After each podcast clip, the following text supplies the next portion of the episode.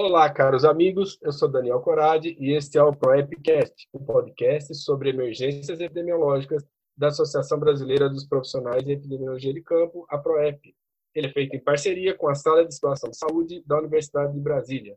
Conheça melhor a ProEP entrando nas nossas redes sociais e no nosso site www.proep.org.br. Acesse lá, dê sua opinião sobre esse programa e também outros temas que estão sempre sendo discutidos por lá. Pois é, nós estamos no Epicast número 5. A pandemia de coronavírus continua muito ativa no mundo e aqui no Brasil a situação epidemiológica é muito preocupante. Para agravar essa situação, o Brasil ainda enfrenta uma outra doença que já é endêmica no país, a dengue. A dengue tem atingido a população brasileira duramente. Nos últimos anos, mais de um milhão de casos foram notificados por ano aqui no Brasil.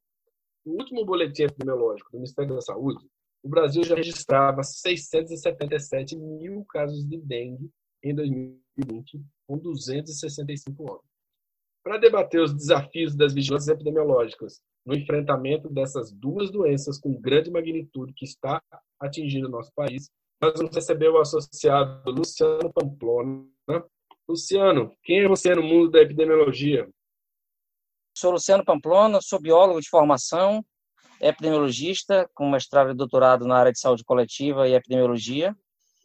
Durante 15 anos eu me dediquei à Secretaria de Saúde do Estado do Ceará, na área de epidemiologia e controle de vetores, e nos últimos anos tenho focado a minha carreira na docência na Faculdade de Medicina da Universidade Federal do Ceará e do Centro Universitário Cristo. Muito grato por você estar aqui conosco. Nós estamos, também, nós estamos aqui também com os assentados do Epicast, Alexandre Menezes Fala pessoal, tudo bom? E Jonas Brant. Olá pessoal, estamos aí na área aí, vamos que vamos. Luciano, a situação da dengue no Brasil está pior ou está melhor que nos anos anteriores, considerando tanto casos como óbitos? Cara, uma discussão que eu sempre faço e gosto de falar quando a gente discute dengue é que eu tenho muita dificuldade em entender dengue no Brasil porque a gente tem situações muito distintas nas regiões diferentes. Então, eu tenho anos em que a gente tem epidemia numa parte do Brasil e a outra parte do Brasil sequer sabe que existe dengue. Então, discutir dengue no Brasil é sempre um processo difícil. É, para o cenário desse ano, a expectativa era de uma grande epidemia, principalmente devido ao retorno do dengue 2 no ano passado. E provavelmente por conta do Covid, para a competição de doenças ou por algum aspecto que a gente ainda desconhece, a impressão que dá é que no Brasil como um todo a gente não teve a epidemia que era esperada. Obviamente, eu tenho um número de casos importantes no Paraná, em Brasília, mas isso não está distribuído de forma igualitária no Brasil como um todo, como se imaginava para 2020.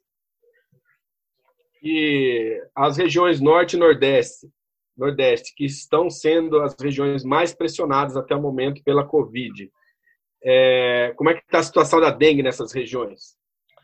Curiosamente, está tá tranquilo.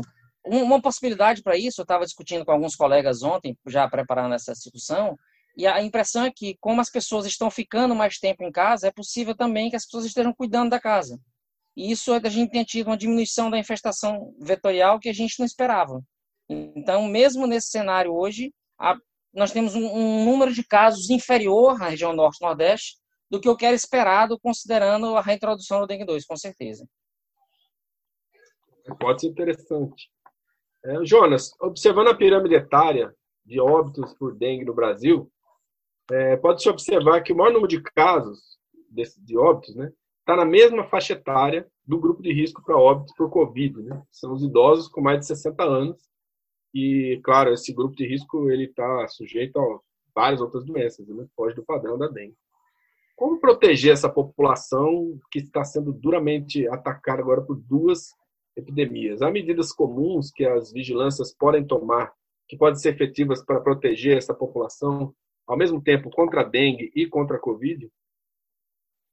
Olha, acho que tem um aspecto importante e a gente tem uma rede forte de atenção primária no país e a gente precisa mobilizar ela para conseguir identificar quem são essas pessoas em cada uma das nossas áreas de atuação, dos agentes comunitários de saúde, das equipes do PSF, para poder acompanhar essas pessoas, orientar e monitorar é importante que a gente utilize os dados que a vigilância entomológica nos dá. Qual é a infestação? Como é que está a distribuição do mosquito na minha cidade para identificar áreas de maior transmissão tanto a partir dos casos de dengue quanto a partir dos mosquitos, para poder orientar aquela comunidade sobre o que está acontecendo. O momento é muito complicado, como o Luciano comentava, nós temos cenários como, por exemplo, de Brasília, que ao início da epidemia esse ano estava igual ao do ano passado, mas de repente ele, a, a epidemia parece que sumiu. E, e estávamos discutindo esse da epidemia de dengue, né? De dengue, de dengue. Enquanto a Covid está crescendo, a de dengue desapareceu. Será que ela desapareceu mesmo? E ela está tão menor quanto dos, que, que, que outro ano, ano passado? ou nós estamos vendo simplesmente uma falta de sensibilidade do sistema. O sistema continua olhando, está atento para a Covid, mas não está tão atento para a dengue. Então, acho que essas são algumas discussões que a gente não tem respostas no momento, mas é importante que as vigilâncias estejam atentas, não só ao número de casos de dengue, mas também à sensibilidade do sistema, ou seja, quantos por cento dos casos suspeitos de dengue eu estou confirmando. Porque se no ano passado eu tinha muitos casos de, tinha muitos suspeitos para poucos confirmados e agora eu tenho muitos confirmados para poucos suspeitos, é uma ideia, uma informação de que permite entender que a vigilância está pouco sensível para suspeitar de dengue. Entendi. É, Alexandre, com a dengue, a pressão nos laboratórios para diagnóstico de dengue e de covid deve estar enorme. Apesar aguardar esses diagnósticos laboratoriais para considerar casos confirmados de dengue ou de covid não irá atrasar demais as medidas de controle para ambas as doenças?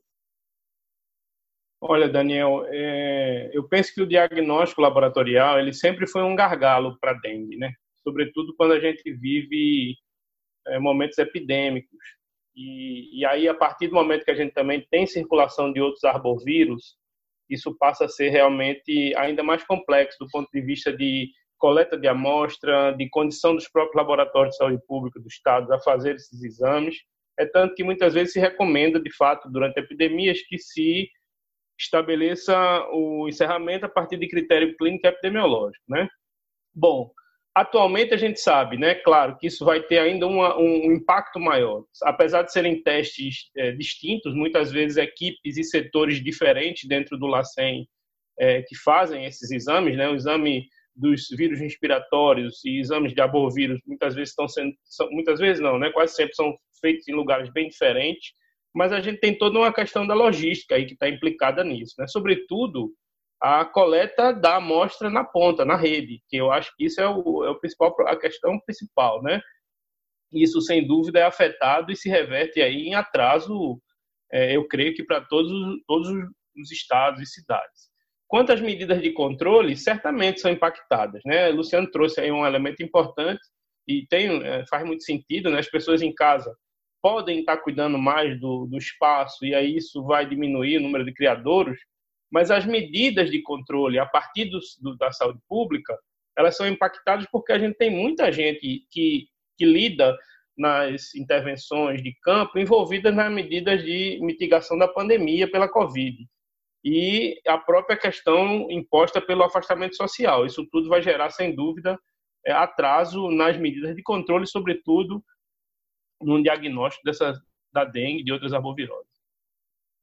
Jonas, você tem uma pergunta para o nosso convidado? Bom, Luciano, eu queria pensar um pouquinho, eu acho que você tem uma grande, vasta experiência nessa área de, de controle de vetores. Como é que você acha que as equipes devem trabalhar do ponto de vista de enfrentar a epidemia no seu território para poder fazer as medidas de controle? Como é que você acha que a gente deva priorizar as atividades frente a um cenário como esse que o Alexandre colocou, da restrição de agentes, agentes que são de grupo de risco estão afastados? Como é que você acha que os municípios deveriam estar se priorizando essa intervenção? Você tem algum comentário sobre isso?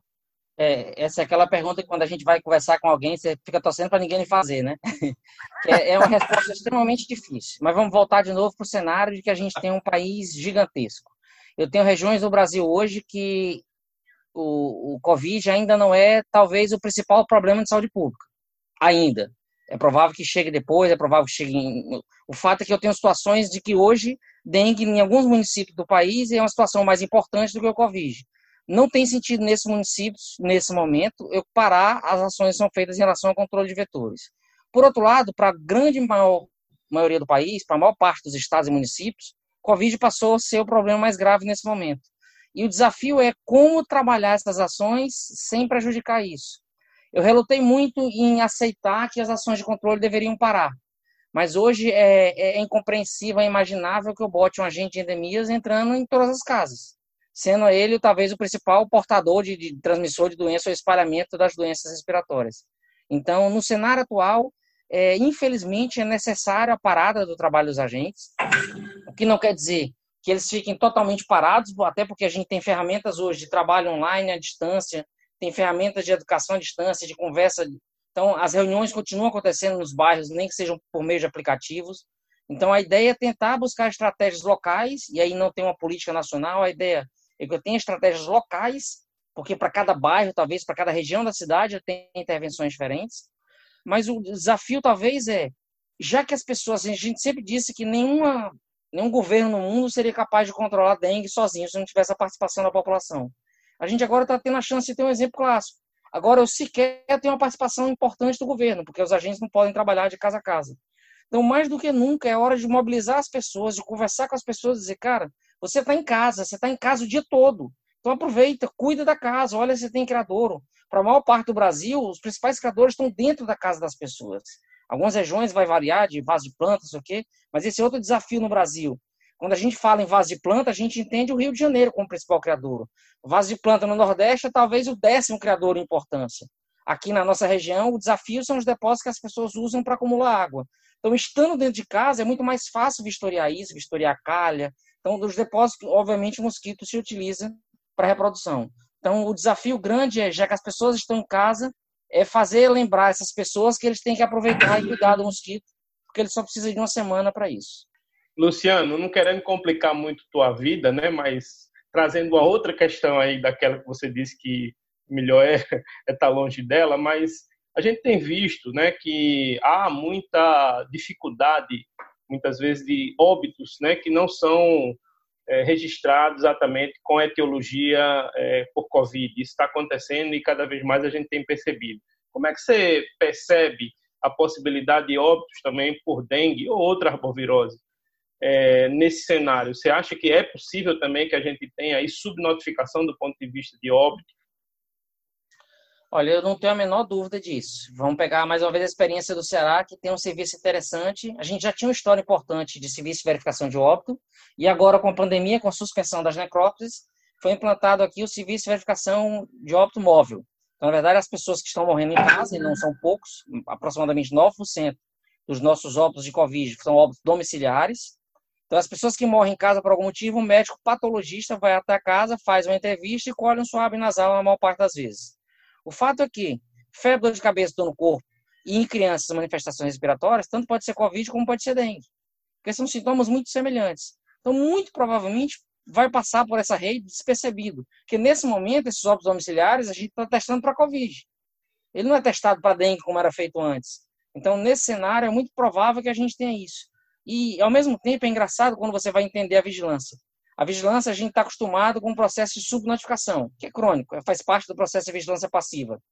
Por outro lado, nos momentos de epidemia, a gente também vê os momentos de supernotificação. Eu lembro de uma história da epidemia de 2008 no Rio de Janeiro, de dengue, que naquela época a gente brincava, chamava ainda dengue hemorrágica até então, que se a pessoa tivesse indo para o hospital, fosse atropelada e sangrasse, era dengue hemorrágico. Porque tudo que morria naquele ano parecia ser dengue hemorrágico e tanta gente estava morrendo. Então a gente vive a mesma situação agora. É claro que o Covid está levando também muitos óbitos por outras causas.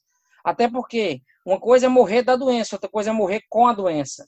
Então, se você tem um paciente desse que morreu por qualquer outra causa, vai para o SVO, a gente colhe o material desse paciente e encontra positividade, não necessariamente aquilo tenha sido a causa da doença. Principalmente que a gente não conseguiu fazer necrópsia. Então, a gente perdeu a chance de explicar o que, que levou aquele paciente muitas vezes ao óbito. Então, muito provavelmente, a gente está tendo sim óbitos de dengue que estão passando batido, que estão passando despercebido nessa epidemia de Covid. Luciano, você tocou num, num tema que é bem preocupante, que é a paralisação das atividades dos agentes de saúde ambiental, agentes de controle de endemias, para né, é, eliminar criadores, para orientar as, as famílias na eliminação dos criadores. E pode ser que as pessoas em casa, realmente, essa hipótese, né? As pessoas em casa estão cuidando melhor das casas e aí a população de mosquito está diminuindo e tal. Mas pode ter um efeito contrário, porque a gente pode não estar tá conseguindo comunicar também bem com essas pessoas, já que a Covid tomou o espaço da mídia e do, do próprio, das próprias campanhas de saúde do Ministério da Saúde, dos governadores, dos governos e municípios. E então a gente pode ter feito o contrário, né? uma super população de mosquitos do ano que vem, é, para que pode afetar diretamente, né, as herboviroses. Que outras herboviroses você acha que nós corremos um risco é, se essa população de mosquitos realmente aumentar? É, um, que há uma previsão importante do recrudescimento de chikungunya. Não está posto no Brasil todo esse ano, mas a Bahia, por exemplo, está vivendo uma epidemia importante de chikungunya nesse momento. Salvador está tendo muitos casos confirmados de chikungunya.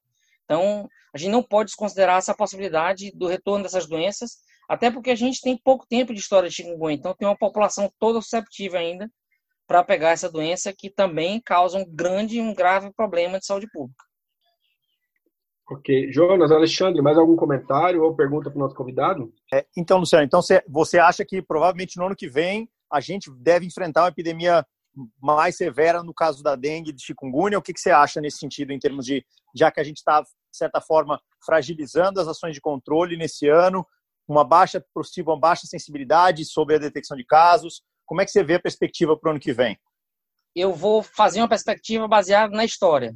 O Ceará teve, não, o Brasil teve na, época, na, década de 90, no início da década de 90, uma grande epidemia de cólera, 92, 93. Para a gente aqui no Ceará, a nossa epidemia foi em 93, foi talvez a maior do Brasil, uma das maiores do Nordeste naquela época. O fato é que, durante o ano de 93, com a epidemia de cólera, o que, que se fez naquela época? Parou-se o trabalho de todos os agentes de endemias, que ainda eram da FUNASA, e esses agentes foram deslocados para atuar na epidemia de cólera, o que era compreensível naquela perspectiva de que a gente estava vivendo a epidemia de cólera. O fato foi que a gente conseguiu diminuir o impacto da epidemia de cólera, mas esses seis meses que os agentes passaram afastados, em 94 foi o suficiente para a gente ter a maior epidemia da história do Ceará até então. Então a gente desmobilizou todo o controle de dengue que havia sendo feito há décadas no estado do Ceará, passou seis meses sem fazer isso em virtude de outra epidemia, e o que ocorreu no ano seguinte foi a maior epidemia de dengue da história. Então, não querendo ser portador de más notícias, mas a gente está passando um ano que, muito provavelmente, as ações de controle vão ser muito diminuídas esse ano, principalmente as ações casa a casa. Então, isso é um cenário extremamente propício para a proliferação de vetores. E, novamente, se a gente tiver circulação de novos vírus, o recrudescimento de vírus que já não circula há bastante tempo no Brasil, como dengue 2, a gente tem sim um grande risco de uma epidemia importante, não só de dengue, mas como chikungunya em 2000, no ano que vem, não será, no Brasil.